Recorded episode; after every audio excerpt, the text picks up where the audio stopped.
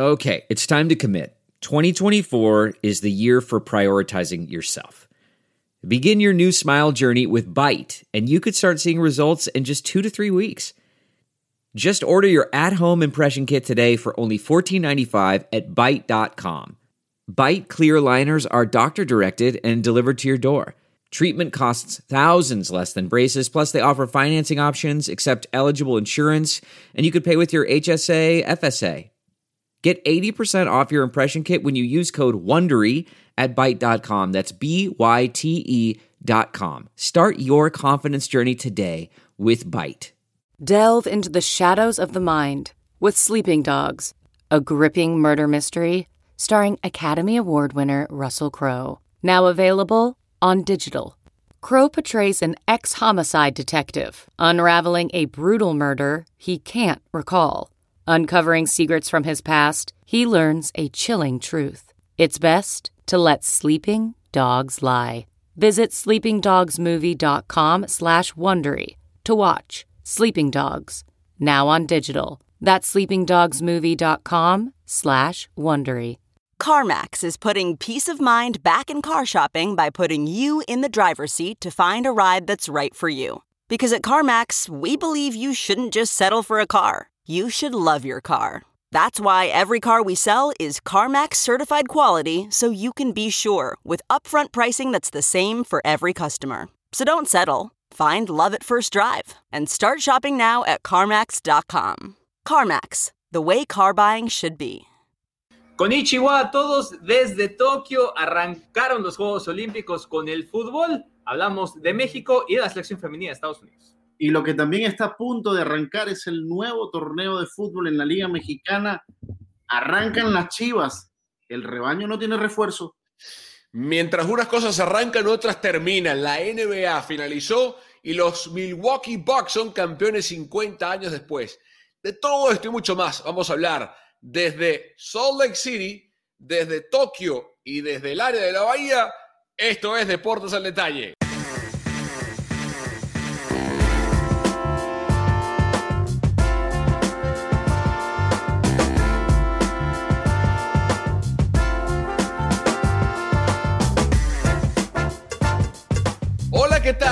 Literalmente, buenos días aquí y en Salt Lake City.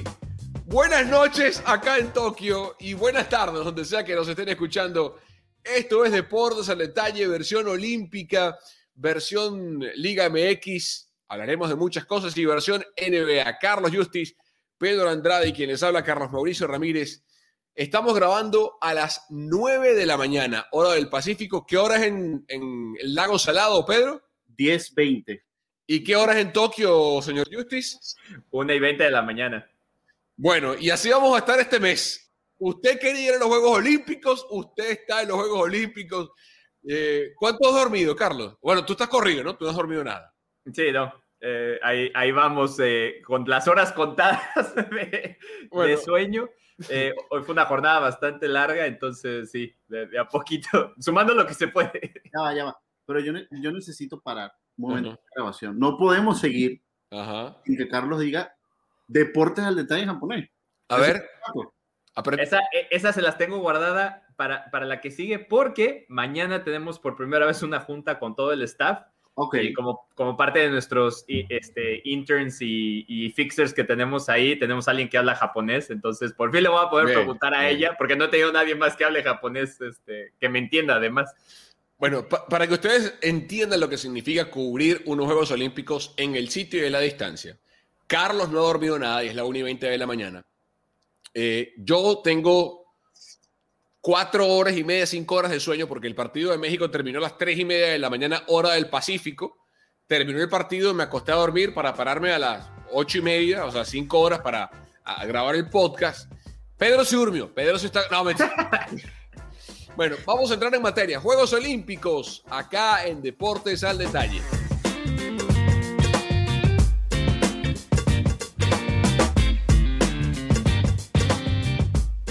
Antes de hablar de resultados y, todo lo demás, brevemente, Carlos, cuéntale un poco a la gente que escucha nuestro podcast, que lo ve ahora también en video en el canal de YouTube, ¿Cómo fue la travesía? ¿Qué, qué te pareció más llamativo? ¿Qué fue medio, incómodo o medio difícil o distinto de salir de San Francisco, llegar a Tokio, el registro, estos días estás en cuarentena, no puedes ir a ninguna parte, tienes que sí, 15 minutos al día para buscar café o algo de comida.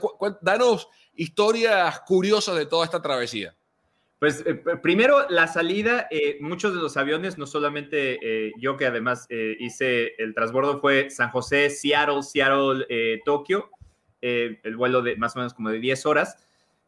Primero, en esos vuelos casi, casi todos iban vacíos, porque hay que, hay que acordarse que Japón está cerrado, nadie puede viajar a Japón del exterior, las únicas personas que en teoría tienen derecho a estar en Japón son los ciudadanos japoneses o gente que vive en Japón que tiene que regresar de otros países. Esas son las únicas personas que pueden entrar. Nosotros tenemos unos permisos especiales por medio de las credenciales y, del, evento de los Juegos Olímpicos para poder acceder al país. Entonces muchos de los vuelos era, era extraño porque eh, pues te asomabas y veías que todos los asientos venían vacíos, ¿no? Había mucha gente que venía dormida literalmente en todos los asientos de, medio. Eh, una vez que llegas, eh, la primera, lo más bien lo único que te pedían para entrar a Japón por medio de nuestra parte, de la gente que estamos cubriendo los, Juegos Olímpicos como parte esencial que nos pusieron, era tener dos pruebas certificadas de COVID, que bueno, ustedes vieron, las, las documenté un poquito, eh, las mandaron por, por, un medio electrónico, se registraban en un, en un sistema eh, a una compañía de salud, ellos hacían ese trámite con el gobierno japonés y entonces podías viajar con esas dos pruebas certificadas y eso era básicamente el pasaporte para todo. Eh, llegabas, eh, te ponían en una, en una parte donde te revisaban esos documentos, de ahí te pasaban a hacer una prueba de COVID. Todas las pruebas de COVID que hemos hecho acá, de hecho, han sido con saliva, no han sido eh, nasales. por aquí tenía una, pero creo que ya, ya no tengo, tengo que ir a pedir más. Estos son los, no se va a ver bien, pero son los códigos de barras que, que se le ponen al, a las pruebas. y las pruebas se las hacen ustedes mismos, ¿no? Y las pruebas son semios y tú las tienes que registrar. Aquí tienes, digo, traigo la luz espantosa, pero tienes este, estos códigos QR. Ahí se ve. Tienes sus códigos QR que registras la prueba y después hay unos lugares en específico donde uno va y deposita la prueba. Eh, nada más hacen el, eh, básicamente nada más la dejas y los resultados llegan, eh, llegan al, a la aplicación porque traemos dos aplicaciones. Tenemos una aplicación que se llama el OCHA.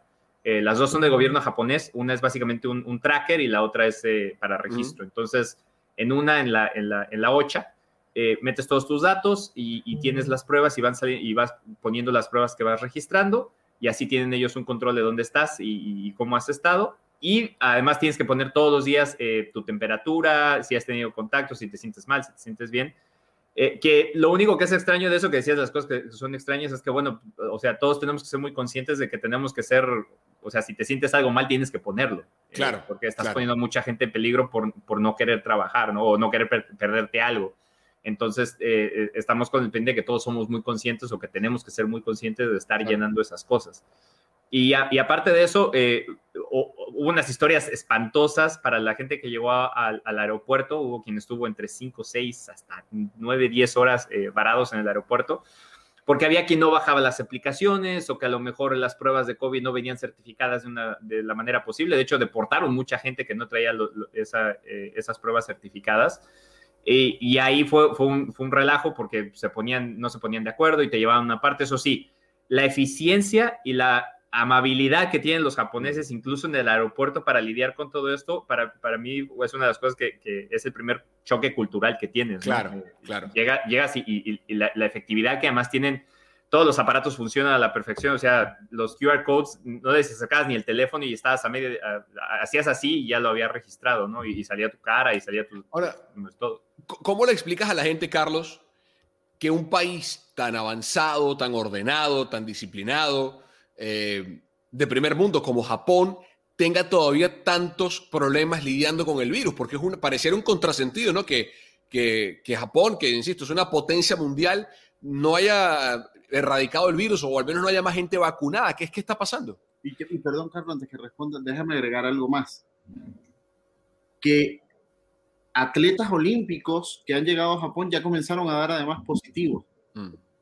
Agregarle también a eso, o sea, se, supone que estábamos, o se suponía en, teoría, que este evento iba a estar protegido bajo una burbuja muy, muy específica y tú eres, y, tú eres testigo de eso, o sea, al tener solo 15 minutos para ir a hacer una compra, etcétera, es parte de las restricciones Y, y, Tomás Vázquez se puso a decir, con todo respeto al presidente de la IOC, que había riesgo cero de contagio. Y eh, una de las cosas que hay, que hay, porque primero muchos atletas, eh, es, que, es que hay demasiadas piezas moviéndose. el, primero respondiendo la pregunta de, de, Japón y, las vacunas, no estoy al tanto exactamente cuál ha sido los, el, el, problema del gobierno japonés. Creo que tiene que ver eh, con los, los los permisos que dan para hacer ese tipo de cosas. En Estados Unidos se hizo de emergencia, obviamente la población de Estados Unidos es, mucho mayor, entonces había un riesgo mucho mayor simplemente por, por cantidad de gente. Entonces, esa, esa prueba de emergencia, bueno, ese permiso de emergencia que, se dio para que se pudieran usar las vacunas, eh, se dio acá, acá no. Creo que esa es parte de eso. Eh, mm. ha, sido, ha sido progresivo y por eso el sector salud primero y por eso ha sido un poco, eh, un poco lento en ese sentido, ¿no? También pensando que una de las cosas que, yo aprendí cuando llegué es que estos encierros que tuvimos nosotros, que no podíamos salir, que teníamos que estar en nuestra casa, en Japón no existen y no pueden existir por un tema constitucional. En Japón está prohibido que el gobierno tenga ese control sobre ti, por eso es una parte de, por qué son tan disciplinados. Ellos confían en la disciplina de sus, de sus, de sus habitantes y eso no existe. Entonces, realmente ves a la gente japonesa teniendo una vida normal y, per cápita el número de contagios que han tenido ha sido relativamente bajo. Entonces, lo que hace esta burbuja es restringirnos a nosotros. El chiste es que nosotros que venimos de fuera no nos juntemos con la gente de Japón, porque ahí es donde podría ser un problema para el país. Y en el caso de los atletas que han dado positivo, acuérdense que el virus también incuba cinco días. Muchos atletas llegaron apenas hace dos, tres días. Entonces, el problema es ese si vienen viajando de donde sea, que estuvieron haciendo campamento, que tuvieron que tener una escala, están en un avión, llegan, pasa un par de días, seguramente ahí pueden desarrollar un positivo, ¿no? Entonces eso es lo que es tan complicado de esto, pero al mantener una burbuja, por lo menos de los atletas y de nosotros, pues se presta para que en caso de que hubiera un, contagio o algo de esto, se pueda mantener eso, esa burbuja y por eso, pues, precisamente por eso no podemos salir. Eh, hace, un, hace 24 horas recuerdo eh, que llegué al canal a hacer, trabajar, para hacer noticieros, y me encuentro con una nota que decía que todavía existía un riesgo, Carlos, una posibilidad de suspender de emergencia los Juegos Olímpicos Tokio 2020 por los casos de COVID-19, por los contagios entre periodistas, empleados, algunos atletas. Eh, ¿Sigue siendo una posibilidad eso? Pues según, según dijo el gobierno japonés, eh, es. Y, yo sinceramente creo que a, estas alturas es muy... Uno, uno para, para, el, para el Comité Olímpico Internacional es muy difícil que se pare. O sea, yo mm. no veo al Comité Olímpico Internacional tomando esa decisión, pero el gobierno japonés dentro de todo sí podría en algún momento decir, sabes que esto está haciendo el control, chao, aquí se cortan. Sí, sí creo que sean capaces de hacer eso. Eh, en, en, este momento ya estamos a apenas que ya horas de que sea la ceremonia de apertura eh, yo lo veo muy, muy complicado que eso, que mm. eso pudiera pasar, pero la posibilidad sí existe.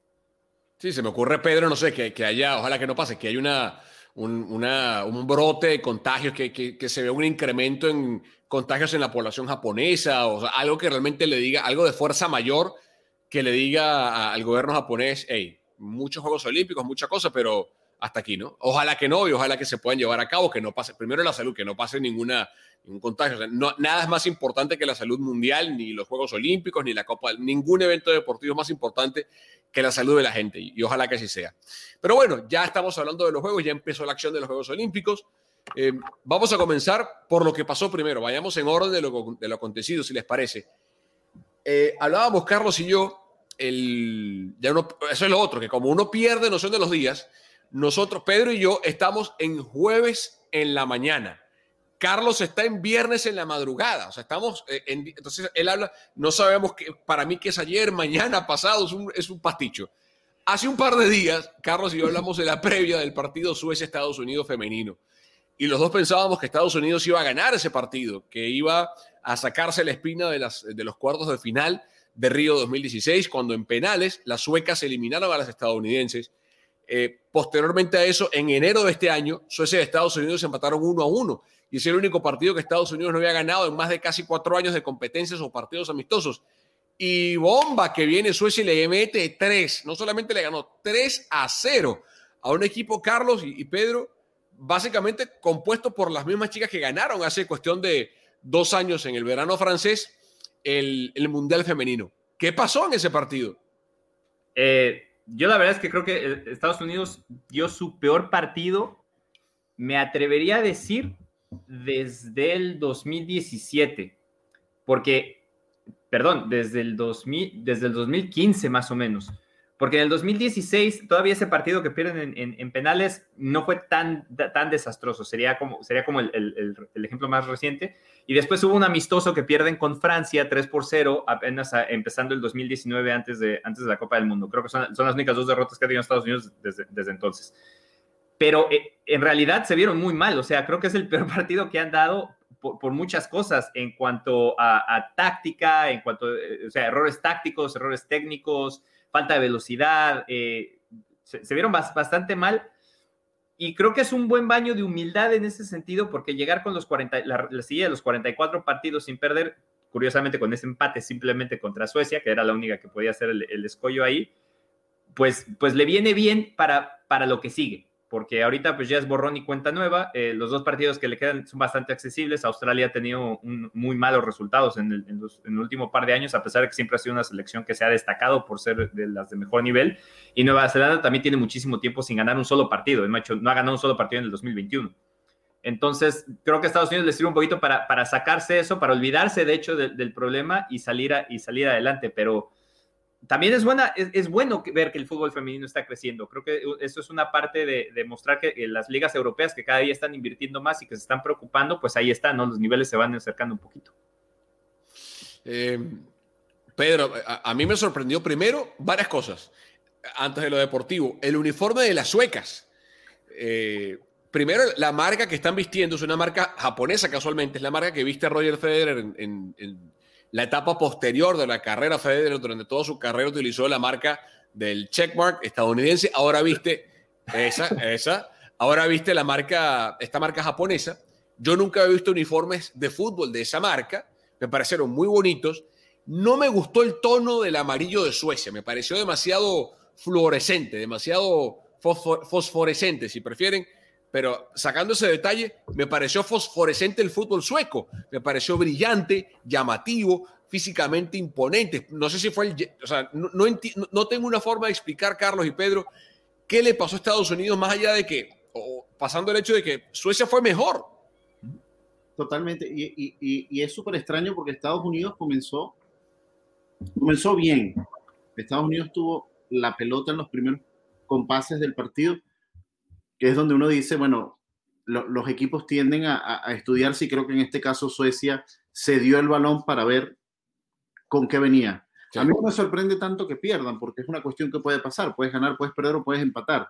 A mí lo que me sorprende es el marcador. O sea, fue un 0-3. Para mí es un marcador abultado para la selección de Estados Unidos. Y además algo también sorpresivo es que le quita el invicto de 13 años en unos Juegos Olímpicos.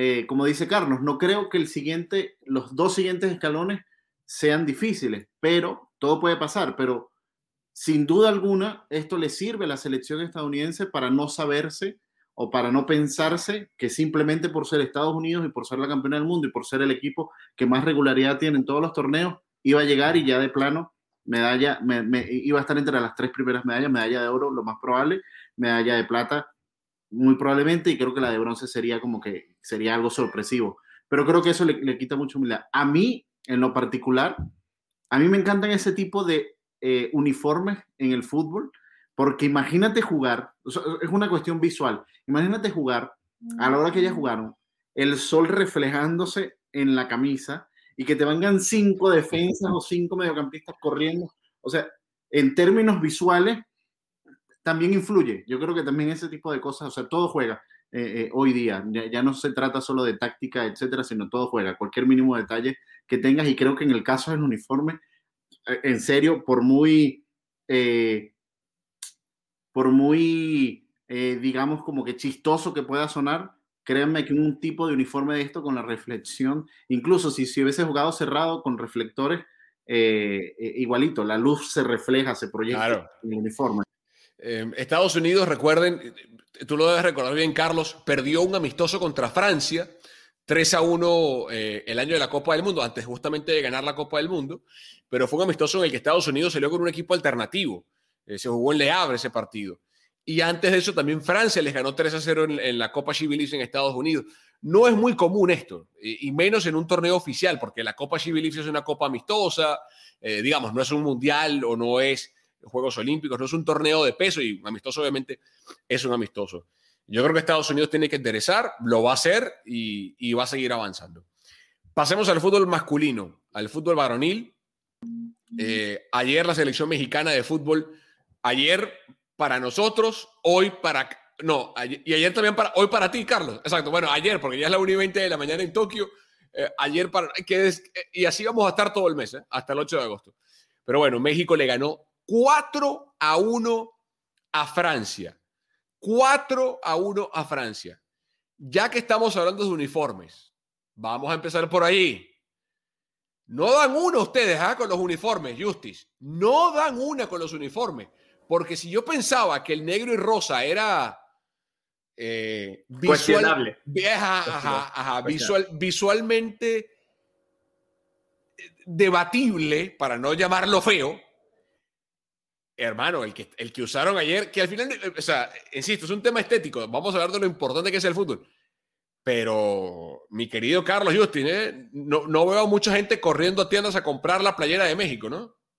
Aunque oh, eh, eh, México acaba de empezar este, este torneo con una similitud muy parecida. De entrada, el mismo caso de Suecia, que no es con todas las selecciones, porque por ejemplo lo vimos con Francia, no hay una uniformidad en los uniformes.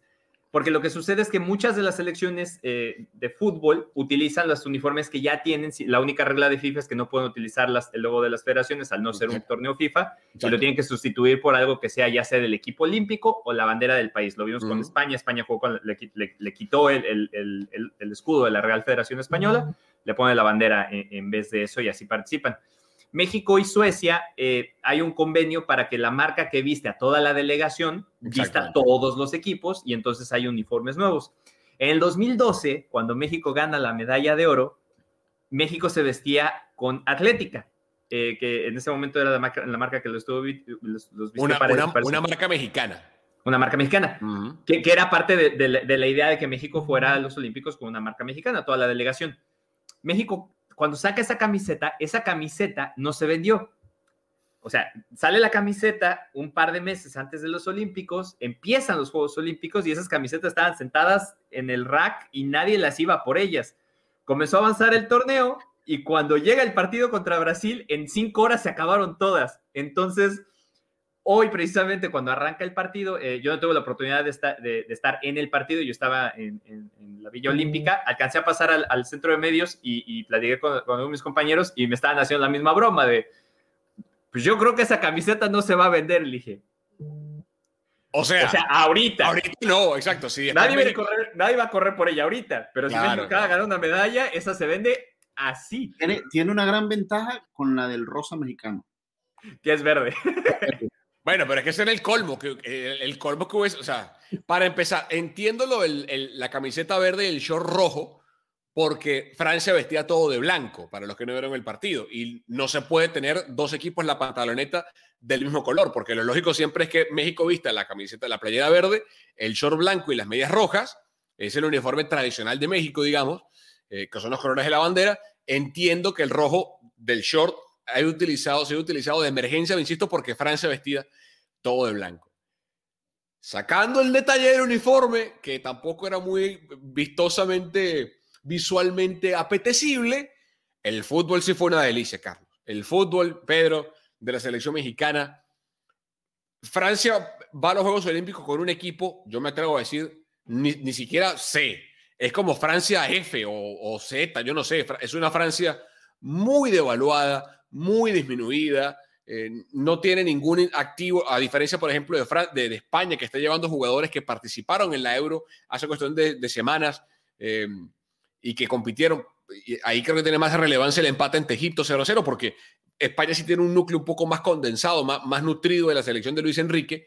Esta es una Francia, insisto, muy diezmada, al punto que recurrió a jugadores como bueno, Tobán acaba de llegar a México, pero Guiñac tenía años sin vestir la playera de México ni nada por el estilo. Eh, la mayoría de esos jugadores muy jóvenes del circuito local, no hay ninguna pieza de peso. Camavinga, que no jugó ante México, es tal vez la cara joven de la selección francesa. Mientras que México está con un. O sea, México puede competir en eliminatorias con este equipo que vimos ayer, eh, o esta madrugada, o ya ni sé cuándo fue que jugó. Eh, con, con sumándole al Chucky, sumándole al Tecatito, sumándole eh, a Raúl Jiménez y un par más, esta selección mexicana que jugó y que ganó 4 a 1, Carlos, puede perfectamente bien ser la selección del, del Tata Martino. Y vimos la mano de Jimmy manejando el equipo, los cambios le funcionaron cuando sacó a, a Laines para introducir a, a Aurel Antuna. Antuna, la gente en, redes sociales explotó. ¿Cómo va a sacar a Laines? Si es el mejor del partido. Y pum, me le mete gol a Antuna. ¿eh? Em, ¿Qué fue lo que más te gustó del tri de, Jimmy Lozano? A mí eso, eh, que, las variantes funcionan. Eh, y, va a pasar, o sea, ya, ya, ya empezó con, no, que si Francia, que al final de cuentas eso no importa. El, cuando estás en un torneo de, de, esta magnitud o en un torneo oficial, empezar ganando es muy importante en, lo anímico y en lo futbolístico. Y cuando puedes empezar ganando y ganando bien, porque no se ganó 1-0 con algunas dudas, no, le pasaste por encima al rival que tenías enfrente. Y además, por más que sea una Francia F o X, la, la letra que tú quieras, siguen siendo jugadores que se desarrollan en el fútbol europeo. Yo estuve diciendo, y, bueno, a ustedes les consta, que una de las cosas que me gustaba de esta selección mexicana para participar en estos Juegos Olímpicos, más allá del talento individual que podríamos debatir qué tan buenos son estos jugadores, es el hecho de que les llevan una ventaja enorme al resto de las selecciones, tal vez por ahí algunas excepciones de España, en cuanto a regularidad con un primer equipo. Todos los jugadores que están en esta selección mexicana ya tienen por lo menos uno, dos o hasta tres años siendo jugadores titulares de primera división. Y eso es atípico para una selección sub-23 en general. Y más para las selecciones europeas que normalmente viajan con sus selecciones sub-21. Entonces, una de las cosas que creo que, México tenía una ventaja muy, muy marcada era precisamente eso. Y aquí se notó. O sea, el nivel de Charlie Rodríguez, de Johan Vázquez, que creo que se tiró un partidazo, el mismo Diego Laines, el hecho de que entre Uriel Antuna y haga diferencia cuando en Chivas le cuesta tanto, tanto hacer diferencia tiene que ver mucho, primero con Jimmy, que sabe dónde potenciar a esos jugadores, les está sacando lo mejor, lo mejor de ellos en las posiciones que además normalmente y regularmente utilizan. Y la otra, que la experiencia pues, se nota. Y, creo que eso es un muy buen síntoma para México de aquí a lo que resta, porque para mí, con, con esa actitud y con este fútbol, pueden ser candidatos a meterse en las medallas. No estoy diciendo que va a volver a ganar la de oro, pero tranquilamente puede llegar a una semifinal y pelear por una medalla de bronce, por lo menos. Eh, ¿Qué te gustó de México, Pedro? Mira, lo primero que voy a decir es lo siguiente. Presta atención, eh, Justin. Ah, eh, puedes grabar, puedes grabar. No, estamos, estamos grabando. Nagaiki Suru Meikishko. Nagaiki Suru Meikishko. Señores, viva México. Viva México. Lo decía Carlos Mauricio la, ventaja y para mí lo sorpresivo que tiene la selección mexicana el día de hoy, llámese la selección mayor, llámese la selección olímpica, es que no hay diferencia. Es lo que él decía, no hay diferencia. Tú puedes decir que esta es la selección olímpica porque está en los Juegos Olímpicos, pero puede ser la selección y además una selección olímpica que podemos decir que incluso tiene menos elementos porque está también México jugando la Copa Oro. Es como, puedes sacar de distintos, de distintos lugares, etcétera, y vas a tener una muy buena selección. Con lo de Francia, a mí lo que más me impresionó y lo que yo le aplaudo a México es esto: no importa que Francia sea alfa, beta, omega, z, la que sea, en el abecedario que tú seas, si te sabes superior, tienes que golearlo. Y es lo que hizo México. México no se cansó de ir a buscar el partido. México en ningún momento, ah, ya metimos un gol, aguantamos, vamos con la pelota. No, no, no si te hice uno y te puedo hacer el siguiente, te lo hago. Y es lo que hizo. Te hizo dos, te hizo tres, te hizo cuatro. Eh, creo que Jimmy Lozano también encuentra la fórmula perfecta en cómo equilibrar el equipo, talento joven con experiencia. La figura de, de, Memo Ochoa para mí es súper importante en este equipo, eh, eh, en, este equipo de sub-23 porque te da eso. Es un, es, un, es un portero que ha estado en ciclos mundialistas, es un portero que ha estado en eliminatorias, es un portero que ha estado en distintos lugares, en distintas facetas eh, deportivas y creo que le da muchísima importancia para el equilibrio que se busca el equipo. Yo no sé si pueda repetir lo de Londres. Yo creo que sí. Pero yo te digo, lo que, que sí. este partido a, mí, a mí me deja, o sea, yo creo que la única pieza, y entre comillas, para mí, o las dos únicas piezas, entre comillas, que le quiten el favoritismo a México sería España y Brasil. Y sin embargo, España se frenó, se dio un tremendo tortazo contra Egipto, con un, con un 0 a 0 insipidísimo. Y cuando ya pones sobre eso en la balanza, yo te digo, yo veo a México, tú lo ves en una semifinal, yo lo veo en la final, honestamente, lo veo en una final. Para el nivel de juego que tuvo. Yo, yo coincido contigo. Para mí la final, la final puede ser México-Brasil o México-España. No veo, o sea, Australia le ganó 2 a 0 a Argentina. Argentina, está, si, si, Francia fue con una selección F, Argentina, bueno, o sea, que, tiene un pool, en fin. Em, varias cosas. Cuando vimos el torneo preolímpico y luego vimos lo que estaba haciendo con la mayor y, y el nivel actual. Recuerdo que aquí en el podcast debatimos de el nivel de Diego Laines y lo que puede significar Laines con el 10 en la espalda para México en eliminatorias, en Copas del Mundo, etc. El mejor jugador del partido en la cancha ayer fue Laines, o esta madrugada fue Laines, pero por mucho. O sea, por, por, e, era, es una de esas cosas donde la, salta de la pantalla del televisor y, te, y así usted nunca haya visto fútbol. Si es la primera vez que usted se sienta a ver un partido de fútbol y no entiende las reglas y no entiende nada, sabe que ese bajito con el número 10 en la espalda que viste de verde y rojo es el mejor. Eh, así de vistoso, así de, evidente fue la superioridad de Laines. Y cuando hablábamos, recuerdo, Carlos, que hablamos de lo que hizo o no hizo Gio Dos Santos con México, con las Copas del Mundo Juveniles, con Londres 2012. De cierta forma, el lugar de Gio en la selección mexicana histórico se, se talló en esos Juegos Olímpicos de Londres 2012, lo que hizo en esa Copa eh, Mundial Juvenil. Laines para mí es bastante mejor jugador que eh, Gio Santos por una, por una diversidad de cosas y lo está mostrando y lo va a seguir mostrando.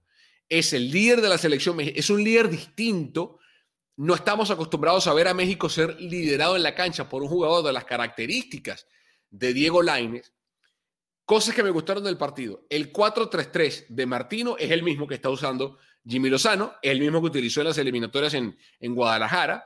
Eso ya está pegado en el ADN y por ende no va a haber trauma entre que, porque lo vemos mucho que pasa, que a lo mejor la selección de México tiene un técnico que juega 4-4-2 o 3-4-3 o qué sé yo, y cuando van a la mayor hay, hay un roce porque no me gusta. Aquí no hay ese problema, no existe. Eh, eso por un lado.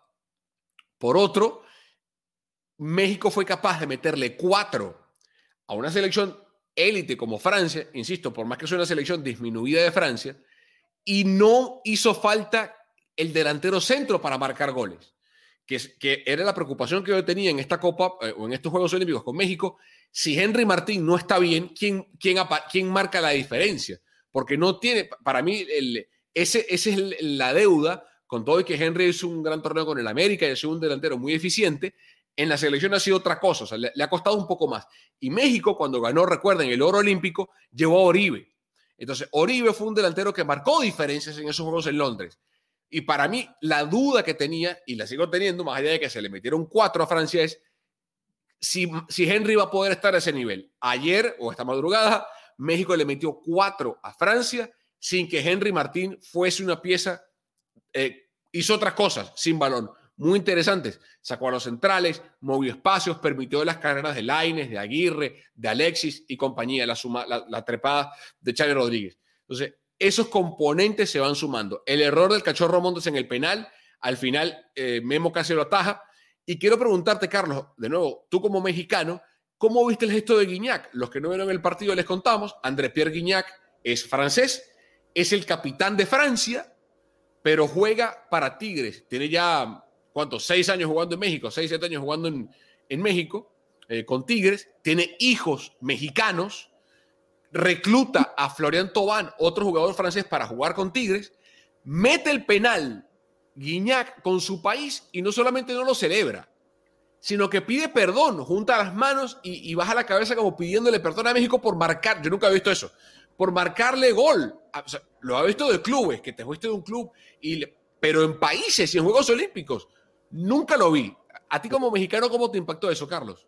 perdón, antes que responda, déjame me con las lágrimas, pues estuvo muy emotivo el discurso. muy emotivo. Hubo un error. Y el Guiñá no es francés. es mexicano. Guiñá que es francés. Es mexicano. Bueno, técnicamente de pasaporte sí, sí ya, es, ya, es, mexicano, pero obviamente está jugando con la selección eh, francesa. Hay un, hay un detalle que obviamente ustedes no, no se han dado cuenta, que creo que tiene que ver mucho por qué España se vio como se vio hoy, por qué Alemania se vio como se vio hoy, por qué Francia se vio como se vio hoy. El calor, que está haciendo aquí en Japón es increíble. O sea, sales, caminas dos cuadras y esto es eh, empapado por todas partes. Entonces, creo que hay un poco, por ejemplo, sobre todo con, eh, con, la selección española, que, que viene, viene Pedri, viene un contingente que viene a jugar la Eurocopa a un nivel brutal y meterse en las semifinales, tener que hacer este viaje hasta este lado para más encontrarse con ese tipo de condiciones, creo que le va a costar un poquito carburar y a lo mejor acaba pasando en factura porque no van a estar al 100, o sea, no te van a dar un partido, partido al 100, creo que México se pudo adaptar más, mejor a eso y por eso, por eso se ve bien. Y lo de Guiñac, yo justo ayer estaba platicando con mis papás que cuando Guiñac llega a México, y comienza a jugar bien y comienza a meter goles y se vuelve. Yo lo odiaba, o sea, yo no soportaba a Guiñac. aparte de Tigres, no, aparte es de Tigres. Sí, bueno, no, y luego viene, viene y le clava a, Pumas el, cuarto gol que le tuvimos que remontar y que metía chilenas y peor. Entonces, eh, me, me llama mucha atención y no me, son, esos jugadores que me, me causaba un poquito de, de choque, ¿no? Y luego empezó con el discurso de, bueno, es que a mí me gusta mucho este país, adoro a la gente, comenzó a ayudar a las comunidades en, Monterrey, y se a todo el mundo lo saluda, eh, comenzó a recaudar cosas para ir, para ir a entregar, se metió con causas, eh, comenzó a hablar de que sus hijos eran mexicanos, y entonces también ahí comienza a cuestionar qué tan, qué tan de dientes para afuera me lo está diciendo, me lo está diciendo en serio, no me lo está diciendo. Pero creo que cada día Guiñac es más mexicano y defiende más a los mexicanos que a los propios mexicanos. Bueno, que recuerdas la, famosa frase que dijo Carlos cuando criticaba que los mexicanos eran los, o sea, eh, no recuerdo exactamente la frase, pero algo así como que los mexicanos son los peores enemigos de los mexicanos, eh, hablando un poco de la selección y lo que hizo Tigres en la Copa del Mundo, eh, en, la, Copa Mundial de Clubes, cuando pierden contra Liverpool, o sea, todo eso, y, y, o sea, de nuevo, para mí no tuvo por qué disculparse Guiñac, porque primero está haciendo su trabajo representando el país por el cual nació y el, del cual es, mexicano, es francés mexicano, es, francés. Eh, ha jugado mundiales con Francia, o sea, es francés. Para mí fue innecesario, pero no por eso quiero decir que, que no lo valoro o que no me pareció un gesto muy honorable de parte. Y, pasando en Japón, un país con la tradición de, de respeto, de honorabilidad, me pareció un lindo gesto insisto, me pareció innecesario porque no, no creo que haya tenido que disculparse Guiñac porque, no, o sea, si, si luego va y entra una plancha y fractura un jugador del país que sea y luego le pide disculpas a otra cosa. Pero, o sea, me pareció un lindo gesto, innecesario, pero muy bonito de parte de Guiñac. Em, por encima, Brasil le ganó 4-2 a Alemania. Eh, Alemania sí va con una selección igual como Francia, alternativa eh, que no tiene nada que ver con la de Euro. Por eso para mí, Brasil eh, con Dani Alves, con Richarlison, con un par de piezas más, con Douglas Luis, eh, que le gana 4-2 a Alemania, es para mi candidato.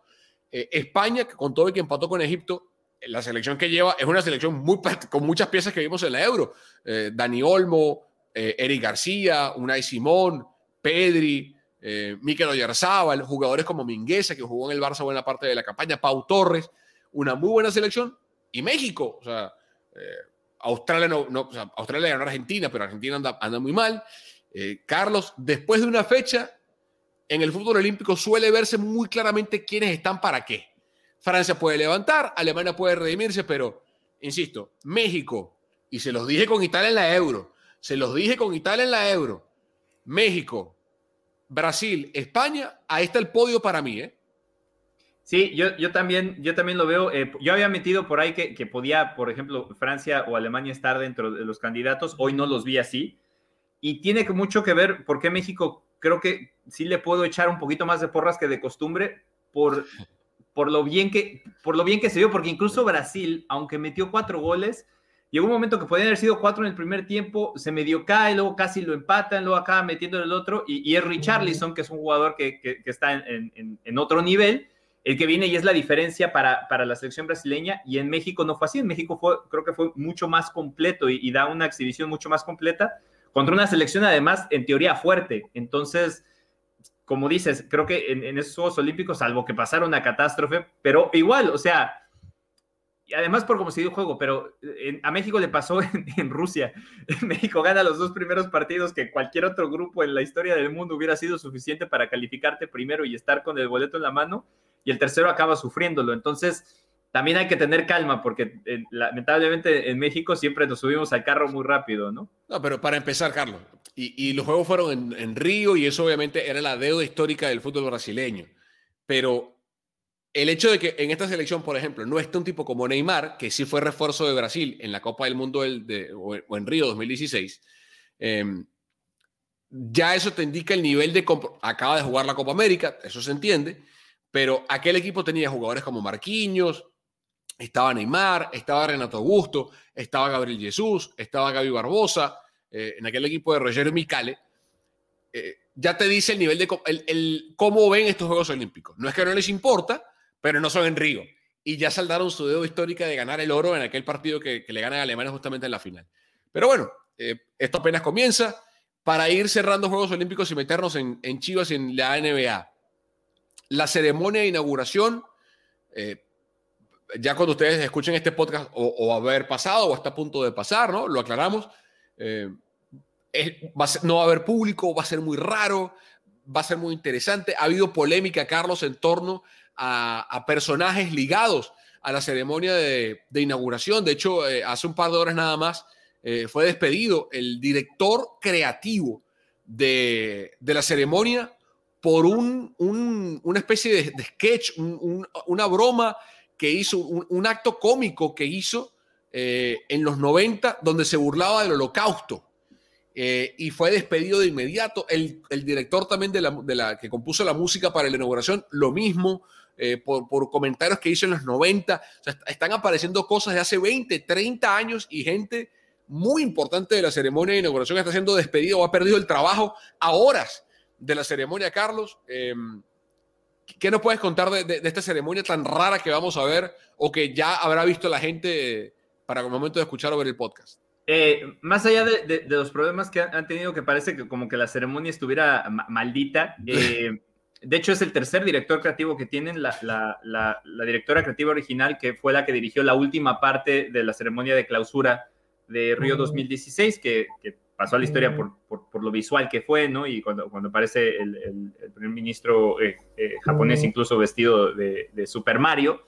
Eh, ella tenía una idea que de hecho se filtró a la prensa, donde iba a juntar muchísimas cosas, sobre todo de la, de la cultura pop y, de lo que es el anime y los videojuegos para arrancar esa, esa, e, esta ceremonia de apertura, tiene un problema con el que es, acaba siendo el segundo director artístico, entonces sale después uno de los directores también eh, con, con, una... Em, con una comediante de aquí, de Japón, de apellido Watanabe, eh, tuvo un problema también donde la, la, comparó eh, en, con, con, con, un cierto animal de granja, y entonces ha tenido una serie de, como de efecto de bola de nieve que, ha tenido para que en cuanto a organización parezca que, se cae a pedazos, ¿no? Mm. Pero eh, les puedo decir de buena fuente, porque obviamente todo esto está embargado, eh, tengo un par de, compañeros que están en, un hotel que está al lado del, estadio y la ceremonia, eh, pues han estado los ensayos, ¿no? Entonces, los ensayos están llevando a cabo y los... Primicia, primicia, primicia. Les puedo decir, para que sepan, si, no, si ya la vieron, pues, y lo están viendo este podcast después, pues bueno, ya no es nada. Pero si no la han visto, les puedo asegurar, primero, que se van a divertir mucho como si estuvieran jugando. Opa. Y segundo... Tiene sentido. Claro. Que todos vamos a volar por lo visual y tecnológico de la ceremonia de apertura.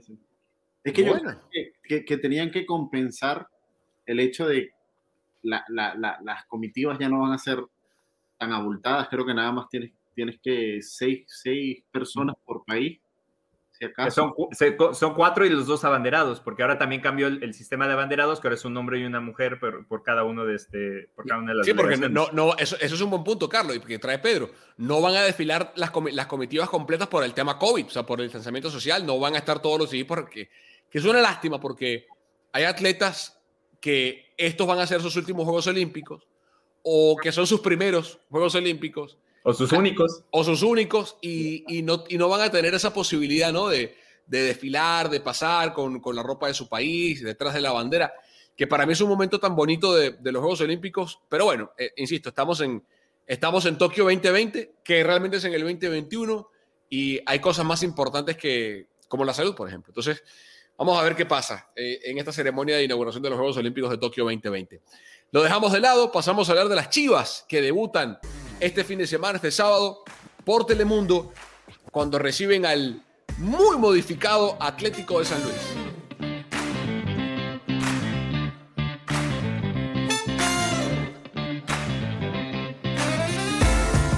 Pero es casi, es casi eh, la historia de, no sé si Jekyll y Hyde, pero de dos realidades diametralmente opuestas.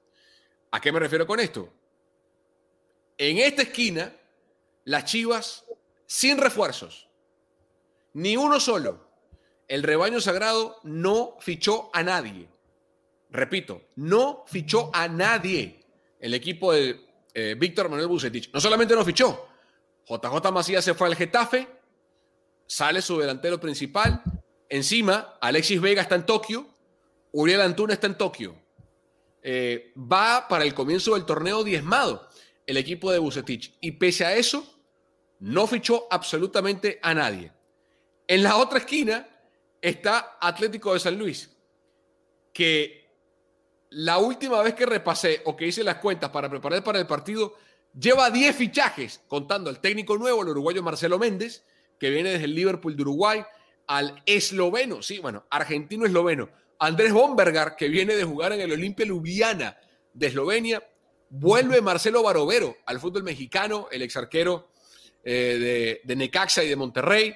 Jair Díaz, Eric Cantú, Unai Bilbao, Vladimir Moragrega, Andrés Sánchez, Leonardo Coelho, Facundo Waller, Expumas.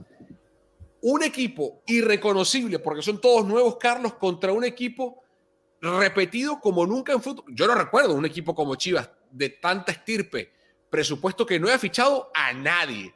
Y así va a arrancar el torneo para el rebaño el sábado en el Akron, con la obligación Chivas de ganarle al equipo que viene de pagar 120 millones de pesos en multas por haber sido el último en la tabla general, en el, en el coeficiente, en el promedio, luego de la derrota 5-1 ante Pachuca. Y con un problema mayúsculo, porque no está Angulo, no está Vega, no está Antuna, Gota, Gota Macías ya no existe y Madueña ya el lunes pero, pero, o sea, eso me refiero a los jugadores más importantes de Chivas hoy por hoy están en la selección olímpica.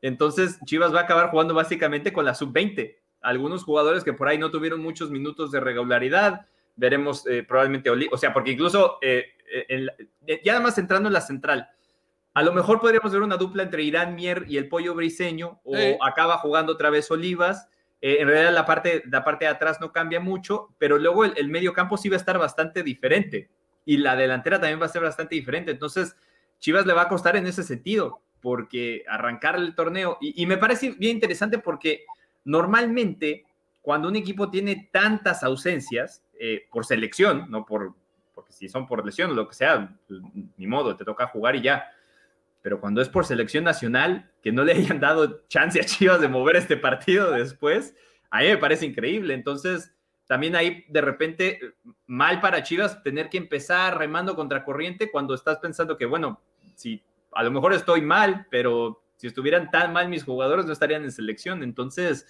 ahí va a ser un, momento difícil este fin de semana arrancar el torneo con tantas ausencias. Eh, ¿Cómo lo ves, Pedro? A mí lo que me parece increíble y yo no sé si sea porque realmente pasó así o porque nosotros en los medios lo reflejamos así. Pero el rey Midas hablaba de que iban a reforzar Chivas. Y Ricardo Peláez decía No, esto es lo que tenemos. No sé la desconexión que hubo entre directiva técnico. Yo pensé una cosa, tú piensas otra, me dijeron esto, pensé que aquello. Y es como que las chivas, ¿sabes qué recordé? ¿Te acuerdas del podcast que hicimos con Carlos, Carlos Hermosillo? Y él decía, el, a, a, Bucetich no le conviene estas chivas, porque Bucetich hace brillar a jugadores que ya están formados equipos que ya están, digamos, como más formados. Estas chivas de arranque, por lo menos el partido que va a tener este fin de semana, para el momento que estamos grabando el, eh, eh, el podcast, lo más probable, bueno, lo más probable no, ya sabemos a ciencia cierta que va a estar suplido por mucho, mucho talento joven. Y es con lo que decía Carlos Hermosillo. Vamos a ver a Bucetich manejando un vestuario de ese estilo. Pero a mí me parece sorprendente que entre directiva y técnico no se pongan de acuerdo y mientras uno tenía un discurso que giraba hacia un lado, el otro tiraba otro discurso que giraba hacia el otro lado. Yo creo que las Chivas ya parten, o sea, si la temporada pasada no salían de un empate, yo creo que esta va a ser peor, la verdad. Y, y lo siento mucho por un equipo de tanta historia y de tanta estirpe como lo ha sido Chivas de Guadalajara, pero creo que últimamente las decisiones no se están tomando de la manera eh, adecuada. Eh, no sé, de, los dos años anteriores acá hemos, eh, han, desfilado por Chiva, creo que tres, cuatro técnicos han desfilado delanteros, han desfilado jugadores, han desfilado mediocampistas, etcétera, y, todavía no salen de donde está. varias cosas. Chivas al menos ha jugado tres partidos amistosos. Bucetich probó varios esquemas para llegar al partido contra Atlético de San Luis este sábado. Eh, jugaron contra Tigres, que fue un empate a cero. Ese día eh, Chivas jugó 4-1, 4-1. Vimos a Magaña entre los defensores. Eh, Saldívar fue el único delantero y, creo que por ahí van un poco los tiros del fin de semana, porque, insisto, sin Vega, sin Canelo, sin, sin Antuna, por ahí van a tener que ¿no? ver qué, qué puede hacer el resto del equipo.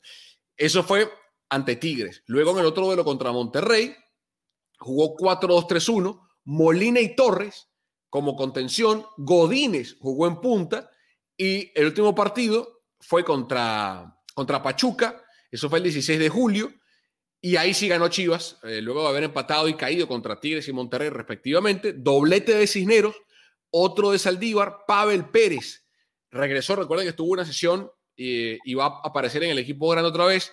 Eh, Así que eh, eso fue lo que se vio de, Chivas o lo que hemos visto de Chivas hasta ahora en la pretemporada. Con todo y eso, Carlos, para mí Chivas está obligado a ganar, con todas las ausencias de las que hemos discutido en este momento. Jugar de local, por un lado, la continuidad del plantel, porque es cierto, no hay refuerzos en Chivas, eso es una contra, faltan piezas importantes, eso es cierto, pero Bucetich conoce a su plantel y a la liga por más que es un equipo nuevo, mucho mejor de lo que puede conocerlo eh, en este momento eh, el uruguayo Marcelo Méndez, que con 40 años va a debutar en el fútbol mexicano. Eh, presumo que Atlético de San Luis quiere buscar algo parecido a lo de Pablo Pezzolano. De hecho, Pezzolano dirigió al Liverpool en Uruguay.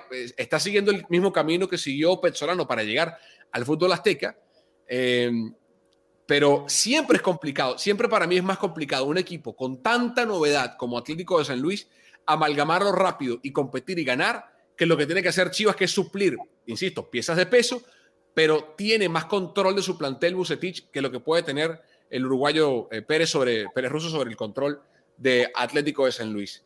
Vamos a ver qué pasa.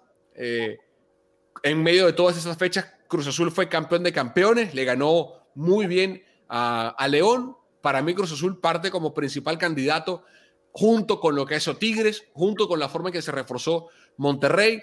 América siempre va a ser candidato, está obligado a hacerlo. Un año más, un torneo más con Solari. Eh, me cuesta ver algún otro equipo, Carlos, por afuera de Tigres, eh, Rayados, Cruz Azul y América. Y tengo mucha curiosidad de ver qué va, cómo va a jugar el Juárez del Tuca. Eh, porque es el Tuca, más allá de refuerzos y lo que sea. Eh, porque es el Tuca, y el equipo que para mí fichó inteligente, bajo perfil, fue Cholos. Jugadores con mucho cartel en Copa Suramericana, en Copa Libertadores de América, Siboldi con todo el tiempo para trabajar ahora sí con el equipo, no llegó en medio de una, temporada. A mí Siboldi como técnico me gusta muchísimo. Eh, cuidado con Cholos. ahora, Entonces, para este, para esta apertura, ahora le vas a. No, no, no, no. No seas, no seas irrespetuoso. Irrespetuoso. No, no, no. no. Eh, fíjate que hay un equipo que te falta. Te falta Santos. Eh, bueno. Y bueno. siempre. Santos ahí está. Y, el Mudo Aguirre, que acaba de. Eh. Hablamos, hablabas, por ejemplo, en selección que faltaba, que a lo mejor faltaban goles de un 9 tranquilamente yo creo que eh, eh, Eduardo podría en algún momento suplir a Henry si tuviera si, hubiera alguna necesidad y lo haría de una gran manera. Lo hizo muy bien en Santos está Santi Muñoz eh, también está ahorita se me escapa su nombre pero otro de los, de los contenciones de la selección olímpica también es otro jugador de Santos que, que fuera cantera de Chivas de hecho en algún momento Alan Cervantes entonces Santos es un equipo que siempre es joven que siempre tiene jugadores de la cantera regresará seguramente eh, un par de piezas que habían estado lesionadas con lesiones muy largas. Eh, Gorriarán se perdió un rato del torneo y aún así llegó a la final. Entonces. Y, no, perdieron, y no perdieron a muchas piezas, Carlos. O sea, no. no se fue ahí está. Eh, entonces, eh, yo creo que lo, tienes que ver, pero para mí los principales candidatos definitivamente son. Debería ser Monterrey, simplemente por, por cómo armó el equipo, por las piezas que trae para, para, para completar algo, un proyecto que ya era serio. Lo, de Herrera con, con, Tigres, para mí, vamos a ver cómo empieza a andar. A, Miguel siempre le ha ido bien en todos sus equipos, no tiene por qué irle mal en Tigres y Tigres con, con lo que tiene no es más que suficiente para poder ser campeón. Y, y sí, también lo a mí también lo de, lo de Ciboldi con, con Cholo se me hace bien interesante. Me preocupa que Chivas vaya a hacer más de lo mismo.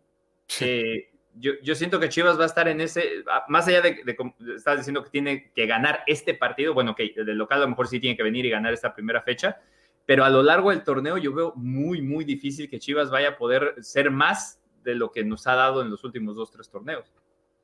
Yo pondría entre mis tres favoritos y en el orden Cruz Azul, Santos, América, en ese orden, y doy a ellos los tres favoritos por la continuidad, porque no se movió ni se ha cambiado mucho, y además fueron los, los, los, los que terminaron mejor hace, hace, hace pocos meses.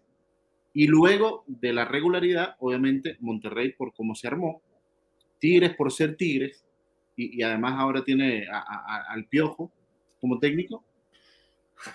sí, exacto. Y después, para mí, el que sería un equipo a ver, ya lo decía Carlos Mauricio, eh, sería el equipo del, del Tuca.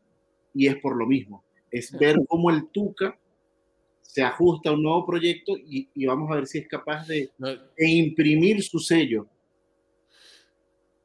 Yo te digo una cosa, a mí me cuesta mucho, me cuesta mucho no ver a Monterrey, por lo menos en la final. O sea, bueno, te digo una, cosa, te digo una cosa, Héctor Moreno, Héctor Moreno, este, pero ya va, o sea, Héctor Moreno y Esteban Andrada son piezas que cualquier equipo de la Liga Mexicana, sí. o sea, eh, no, totalmente, pero, deja, Tu, deja, tu, Eric Aguirre o Joel Campbell o Juan Vergara, pero Nada más Andrada y, Héctor Moreno para la parte de atrás de, Monterrey. Bueno, y, con Eric, I mean, Eric, hoy, hoy, Eric, en, ese clásico regio, la primera jugada del clásico regio ya se la ganó Monterrey a Tix. Sí, ya. Eh, eh, em, a mí me cuesta mucho no ver a Monterrey arriba. o sea, y, aparte con el Vasco. pero si no llega a la final, o sea, si está entre los cuatro mejores es, es, es, un fracaso. O sea, sí, sí, es un fracaso. con, la inversión, repatriar, repatriar a Héctor Moreno, traer un arquero como Esteban Andrada de Boca, traerte a Eric Aguirre, con el Vasco Aguirre como técnico, y, que, y que Monterrey no se mete en la final, es un fracaso. Para mí es un fracaso. O sea, no, no, creo, que, no creo que dirán al final, no, bueno, ¿sabes qué? Siempre sí, quedamos cuartos. Ah, está bien. no, no. O sea, no. Chivas no invirtió, eh, América tampoco es una gran, o sea, no, no, hay ningún fichaje, compraron la ficha de Fidalgo, pero, o sea, Cruz Azul está, está, armado hasta los dientes y no perdió ninguna, o no ha perdido ninguna pieza, porque se hablaba que Romo podía irse para Europa, el Celta de Vigo y todo eso, pero, insisto, o sea, a nivel de reforzar un plantel que ya, que ya era bueno como Monterrey, eh, bueno, América trajo otra vez a, a, a Miguel Ayun, pero tiene una cosa, o sea, hoy cierro los ojos y veo una final Cruz Azul Monterrey o Santos Monterrey. es buen, buen punto de Santos, pero no, no, no, no hay forma que no vea Monterrey, por lo menos en la final. Sí, pues, sí o sea, Tienes razón. Yo, yo de todas maneras siento que a lo mejor por, por, por, ser, a pesar de que son piezas importantes, siempre hacerlas que, que sea, que haya cohesión. ¿sí? Puede, puede, costar un poco, o sea, pensando en que eh, vamos a romper el proyecto, ¿no? Porque es, parte, parte de eso, ¿no? Eh, yo creo que hay, hay, proyectos que dices, bueno, pues le voy a aguantar un poquito más, o sea, en, en, ese sentido, porque si ya lo definimos con fracaso, pues entonces con lo que han invertido, pues hay que empezar a ver cómo le meto la mano y, y, lo desmantelo y muevo algo, ¿no? Y creo que Monterrey al contrario. Creo que está armando algo para que sea a largo plazo. Y, si en este torneo no alcanza a llegar a la final, el seguro seguramente sí. Entonces ahí es donde, donde la paciencia también tiene que jugar. Sí, no. O sea, digo, por fracaso me refiero, si llegan a semifinales o no llegan a la final, pierden en semifinales, no van a correr al Bajo Aguirre, o sea, nada de eso, pero, pero sería un fracaso no llegar al menos a la final. Para, ya luego una final cualquier cosa puede pasar pero, pero para mí sería un fracaso. Bien, recuerden, Chivas contra Atlético de San Luis este fin de semana por Telemundo. No se lo pueden perder. Arranca el torneo Apertura. Perdón, el torneo Grita México 2021. Que yo no sé si es una gran idea o una pésima idea. O sea, depende de lo que pase. Depende, entiendo, entiendo el razonamiento, el, el pensamiento, el razonamiento detrás de querer desviar la atención del terrible grito homofóbico, del grito que ya uno no sabe cómo deshacerse. Quiero, eh, están buscando soluciones, Carlos, están siendo proactivos para buscar una solución. Yo no sé si funcione. Eh, no sé si llamar al torneo Grita México eh, ayuda o no. El tiempo lo dirá, porque si al final la gente termina gritando México o, cualquier otra cosa que no sea el bendito grito homofóbico en los saques de meta, habrá sido una victoria ¿Qué te parece el nombre? Eh, ¿Qué les parece el nombre Grita México para el torneo? Lo que pasa es que yo mientras, yo mientras la, en este caso no es, ni la federación, mientras la Liga MX eh, trate, por lo menos trate activamente de, cambiar algo, pues se agradece ya si después la gente no lo entiende y todo. O sea, ha sido muy complicado en general eh, ese tema de, hacerles entender que está mal. Olvida, ya lo de las campañas está por demás. Es, increíble pensar que, es tan complicado hacerles entender que, está mal. Y además, y lo vuelvo a decir, en ningún momento les están pidiendo que ni siquiera griten groserías. No hemos llegado ni siquiera a eso. Le pueden gritar, o sea, en la, en la cultura mexicana. Hay muchos insultos que no son homofóbicos. Tenemos una plétora de insultos y de groserías y de cosas para gritar y ni siquiera se toman la molestia de decir, bueno, es una palabra, ya no pasa nada, voy a hacer otra cosa. O sea, no, sigo sin entender por qué es tan complicado eh, hacer que una sola palabra, que además es, ya no es nada más que lo diga uno que, que, está en el medio, o sea, e, e, es algo que viene de todas partes, te aferres a decir que, ah, no, porque me están diciendo que no lo haga, entonces por eso no lo voy a hacer. O sea, esa terquedad ya es demasiado. Sí, eh, Grita México se llama el torneo. A mí me pareció una buena idea eso, insisto, tratar de meterle a la gente en la cabeza a través de algo tan visible como el torneo mexicano, algo que todo el aficionado del fútbol mexicano sigue con fervor, con devoción, como en la Liga MX, a ver si el mensaje les entra. Me cuesta mucho ver o pensar que vayan a gritar México cuando el arquero rival de su equipo saque de meta, ¿no? Es decir, eh, México. Creo que no va a ser así, creo que van a gritar otra cosa con tal no griten eso y griten algo que no sea tampoco, no van a gritar algo racista ahora, o sea, de algo homofóbico, algo racista, no, no, no, eh, que no, hagan, e, no, hagan, eso, pero bueno. Eh, cerramos el fútbol mexicano para rapidito meternos en la NBA.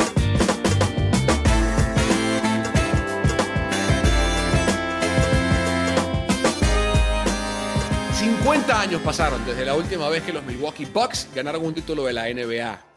Y Giannis Antetokounmpo lo hizo de la forma difícil, quedándose en el equipo que lo tomó en el draft, con otra pieza que fue tomada en el draft en segunda ronda como Chris Middleton, eh, con compras inteligentes como en su momento lo fue Brook López, este año el cambio que hicieron con New Orleans, que fue clave, traer a Drew Holiday, eh, porque fue, sin él no ganan el título, así de sencillo, con un entrenador cuestionado con razón, como Mike Budenholzer, por lo que había hecho antes, tanto en Milwaukee como en Atlanta, que viene del árbol genealógico de entrenadores de Greg Popovich, porque fue asistente de, de, Pops en, San Antonio. Milwaukee es el rey de la NBA y a mí me resulta refrescante eh, que en una NBA donde estábamos viendo la, tendencia del super equipo, LeBron se fue a Miami con Wade y con Bosch, eh, Durant se fue a Golden State con Curry, Thompson y con Draymond Green, Kawhi se juntó con Paul George y se fueron a, los Clippers. Eh, Harden, Durant y, Kyrie se juntaron en, Brooklyn. Antes Kevin Garnett, Ray Allen y Paul Pierce se juntaron en Boston. O sea, teníamos ya más de una década de, de esta tendencia del super team de tomar por asalto la NBA y de repente se colaba Dallas en el 2011, se coló Toronto en el 2019 con, con aquel título extraño con las lesiones de, Golden State. Para mí los Lakers no son un super equipo, o sea, LeBron y Anthony Davis son dos grandes jugadores, pero faltaría como que un tercero para ser realmente un, super team, están cerca de serlo. Pero que Milwaukee lo haga como lo hizo, por ejemplo, Chicago en, 90, en, su, en, su, momento, Detroit en un poco tiempo más atrás, San Antonio, que lo hizo vía draft con Ginobili, Parker y con, y con Tim Duncan.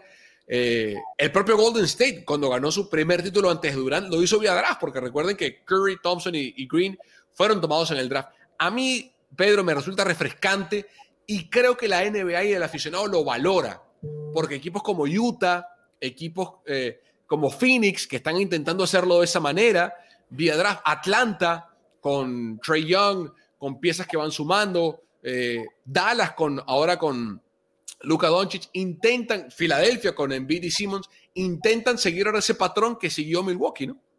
Sí, mira, a mí, a mí yo estoy muy conforme, eh, que además que lo harán los, los Bucks, eh, pero si ves la serie final, si ves las llaves en la serie final, teníamos equipos, lo habías dicho tú, por ejemplo, el Utah Jazz, tenemos equipos los mismos, eh, son de Phoenix y Atlanta, y además que se colaron dejando atrás equipos como, por ejemplo, LA Clippers, invirtió bastante y no le alcanzó, no le bastó. Los Ángeles Lakers, a New York Brooklyn con, con, con, la junta esta del, del, trío maléfico y tampoco le alcanzó. Y para mí es muy gratificante porque es lo que yo digo, o sea, esto es lo que hace al deporte hermoso.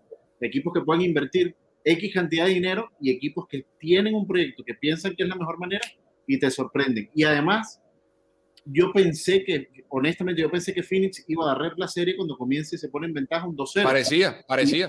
wow, o sea, hasta aquí llegó, le, llegó la gasolina. Y de repente cambian el chip y, y, y Gianni se puso los pantalones y dijo, este es mi momento, aquí es donde yo brillo. Y creo que esa es la gran diferencia entre Phoenix y Milwaukee. Phoenix tenía un gran equipo pero que no supo jugar en conjunto. Y para mí, con todo el respeto de los seguidores de Phoenix, CP es un jugador más sobrevalorado de la NBA. Si no, si no lo logró, compañero, tienes 36 años y, y, y, no lo vas a hacer. No lo vas a hacer. O sea, ya no vayas a dónde mandar y no lo vas a hacer. Yo creo que la ventana se le cerró a Chris Paul para siempre eh, por lo siguiente. Y no le voy a restar mérito ni a Phoenix ni a Milwaukee, porque Phoenix fue el segundo mejor equipo del oeste en el año, fue el mejor visitante en la NBA y Milwaukee compitió todo el año. Pero fue una temporada donde las lesiones, más que en otras, años, en otras temporadas de la NBA, marcaron el destino de quién llegó al final. O sea, se lesionó LeBron, se lesionó Anthony Davis, Clay Thompson se rompió el tendón de Aquiles antes de empezar la temporada, eh, se lesionó Kyrie Irving, se lesionó James Harden, se lesionó Kawhi, se lesionó Trey Young, o sea, se fueron cayendo las, piezas de dominó una por una y terminó ganando el equipo que terminó más sano. Es más, eh, eh se lesionó la rodilla justo antes de la final y casi, y, pensábamos que era una tragedia eh, en general para el, para el básquet. Entonces, este año, con poca pretemporada, porque la temporada terminó en octubre en la burbuja y arrancó en diciembre, con poco tiempo de preparación, con un calendario compactado, porque fueron 72 partidos, pero en menos tiempo, eh, eso afectó y se vio en el físico de los jugadores. Eh, ¿Qué te pareció a ti, Charlie, la temporada? Sí, LeBron incluso se quejó antes de que arrancara la temporada de eso, ¿no? Que, dijo que, le parecía increíble que, que tenía que ser, que lo iban a hacer porque era su trabajo, pero, pero que se exponía precisamente a eso y que las lesiones acaban pasándole eh, factura no nada más a él, sino a un montón, a un montón de equipos. Eh, por el lado de Milwaukee, me gusta que puedan eh, tener su revancha personal después de caer en la burbuja eh, con Miami siendo amplios favoritos y, quedándose en esa, en esa ronda y, siendo una sorpresa para muchos, poder regresar de eso. no tener una temporada brillante, ¿no? En, términos eh, generales, o sea, como decía, compitieron, estuvieron siempre ahí arriba, pero no fueron arrasadores, no era un equipo que, como si fue en la, en la burbuja. Cuando termina la burbuja, eran, eran los favoritos del este por mucho. y los dos años que Giannis fue el MVP, por ejemplo. Este año Giannis no fue el MVP.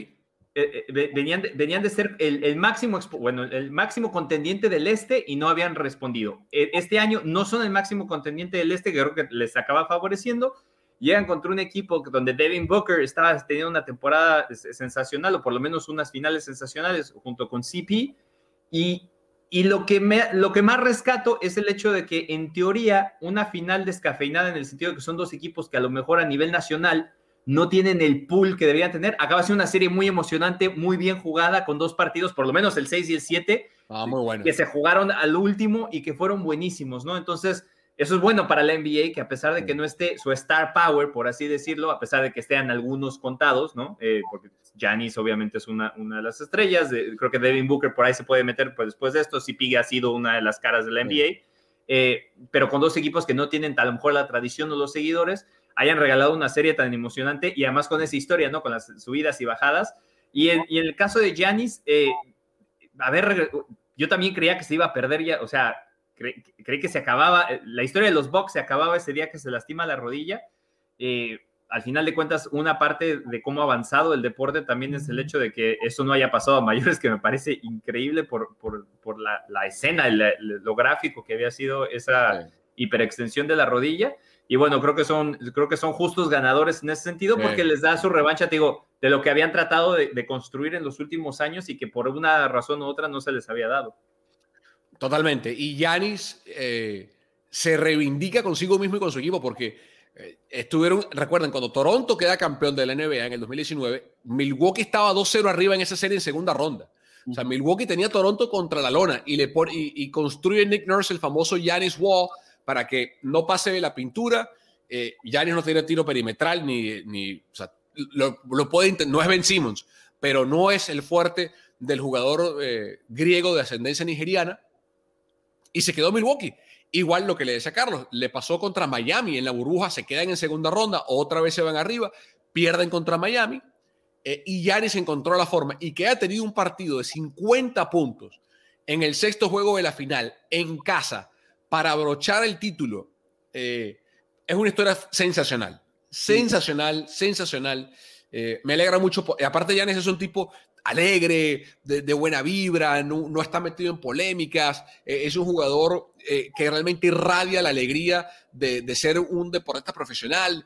hemos visto la transformación física de aquel casi parecía alguien eh, Scott Van Pelt lo, describía como un baby giraffe cuando entró de verdad parecía como, como algo incómodo con sus movimientos no parecía porque muy, mide 6'10 6'11 y era muy delgado y ahora eh, eh, esta, esta casi que esta escultura este, no parece un, dios griego literalmente ya como ha reconstruido como ha armado su físico pesaba 196 libras cuando entró en la, en la NBA y hoy pesa 240 y pico. O sea, la cantidad de músculo que ha ganado y el jugador en el, que se ha convertido eh, es realmente para, para admirar.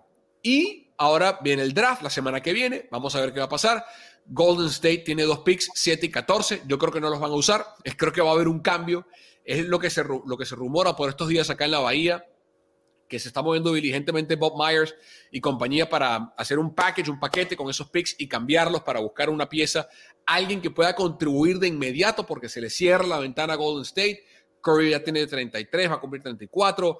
Clay viene de lesión, Draymond tiene más de 30, Wiseman se lesionó, o sea, ah, vamos a ver qué va a pasar. Pero por ahora cerramos deportes para que Carlos Justi se vaya a dormir en la madrugada nipona.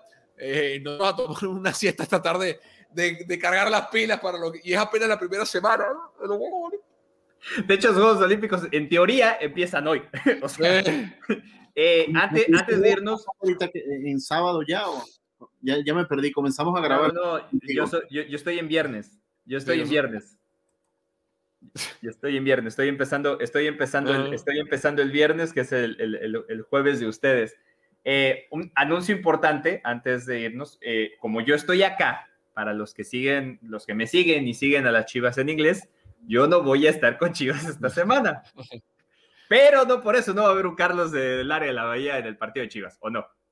Sí, me toca. Voy a estar el, sábado con Jorge Calvo. Eh, va a relatar Jorge el partido. Voy a estar a cargo de comentar ese partido para todos los Estados Unidos en inglés. Así que Chivas, Atlético de San Luis, eh, por las plataformas digitales, por la, el app de Telemundo Deportes, también por la página web.